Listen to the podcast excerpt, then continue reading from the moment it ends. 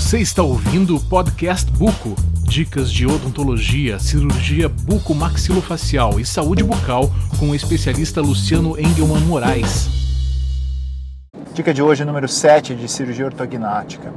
Cirurgia ortognática ou a correção de deformidades dentofaciais, ela é realizada em ambiente hospitalar, sob anestesia geral e é fundamental quando você for fazer a escolha do seu cirurgião e do, seu, do, e do hospital onde você vai realizar o seu procedimento, escolha um hospital que tenha um centro cirúrgico uh, reconhecido como de boa qualidade. Uh, não se aventure em fazer cirurgia ortognática em algum local diferente de um hospital que possua leitos de UTI ou de unidade de terapia intensiva.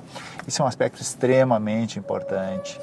É, a escolha do hospital para fazer a cirurgia é uma escolha do cirurgião, mas que deve ter uh, o conhecimento do paciente.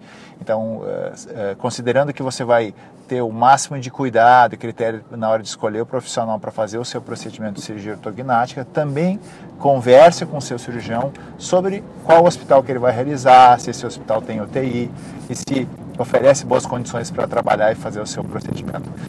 Importante, não se aventure a fazer o seu procedimento de cirurgia ortognática em qualquer ambiente.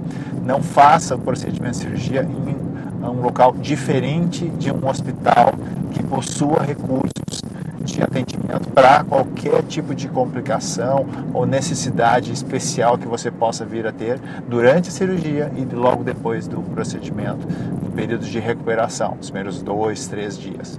Então, isso é uma dica que fica uh, como e que eu considero extremamente importante, tá? E fundamental na hora de escolher o profissional e o hospital onde onde você vai fazer a sua cirurgia. Por isso, por hoje era essa dica. Uh, um grande abraço e ficamos até a próxima dica. Tchau.